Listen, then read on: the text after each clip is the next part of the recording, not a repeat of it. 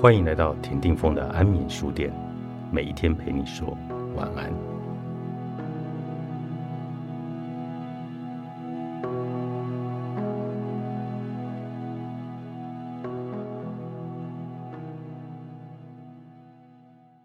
电影院有许多好看的影片、好吃的东西，皆让人乐在其中。放映厅里还有一般家中看不到的大荧幕和震耳欲聋的音响。随着电影种类的五花八门，不论是动作片、爱情片还是喜剧片，不同类型和题材的电影吸引着各种观众的眼球。或许是因为这种多元，让看电影时我们会不知不觉地把自己带入剧中演员的情绪当中。看温馨片时，我们会眼角泛泪。看喜剧片时，剧中演员令人捧腹大笑；看动作片时，不禁想象电影中主角会热血而且激昂。看电影的当下，我们似乎和电影中的角色合二为一。当我们以为自己成为电影中的角色时，开始带入电影里的情绪，直到电影落幕的画面跳出，在心中短暂沉睡的理性才重新的觉醒。有时过于入戏，还会舍不得走出电影院。我曾经在书本中得到类似的感受，那是我在抄写书名和目录的时候。如果只是单纯阅读书籍，当下虽然集中了注意力，但书籍的类型和内容难免会影响注意力的强度。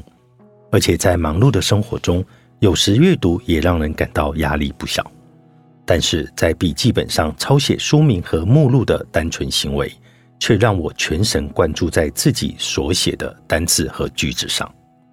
最令人惊讶的是，抄完目录的开头和结束，最后一个章节标题的时候，不止很有成就感，还会觉得通体舒畅。因此，阅读绝对不能少了笔记。美国有七十 percent 左右的人在工作时选择了自己讨厌的工作。他们的脸上经常是厌恶工作的表情，而阿诺·施瓦辛格说，他自己为成为健美先生，每天都得运动四个小时。运动时，即使举起自己体重两三倍的重量，也不觉得辛苦，反而会非常的开心。这种现象在我们日常生活中也经常可以见到。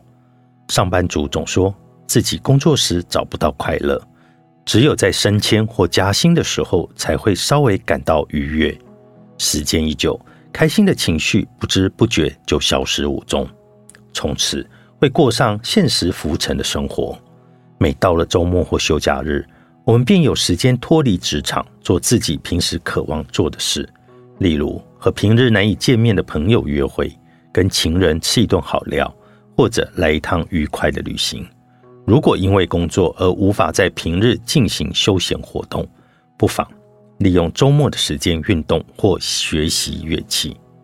如果你喜欢进修，也可以上外语补习班或准备证照。旅行、运动或学习这一类从自己感兴趣的活动去参与，会遇到比工作上感受不到的体验，投入更多的专注。在投入与专注的那一刻，我们不会被其他事物扰心。或者分散注意力，而是拥有专注当下的力量。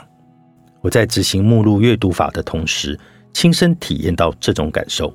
以前我在阅读时，如果手机铃声响，就会立刻检查手机的荧幕；如果有人经过身旁，我便无法专注精神。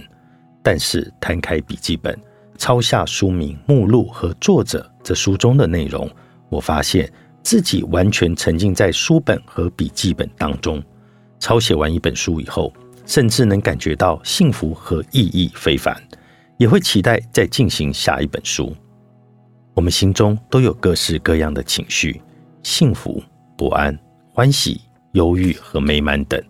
在这么多的情绪中，我们是否只是释放负面的情绪呢？在人的一生中，每一个人感受到的情绪都是不同的。观赏电影时，你可以感到愉快；旅行，你可以感受到幸福感。最重要的是，在做某件事时，你要知道自己是否能从中获得快乐和幸福。所以，一定要做好笔记，记下自己做什么事都会开心，或者我们在什么情况下也会感到不安，阅读也是如此的。从现在起，希望你不再只是靠眼睛阅读，而是透过亲自手写的阅读法来感受幸福。一天十分钟的精准阅读力，作者崔书明，采石文化。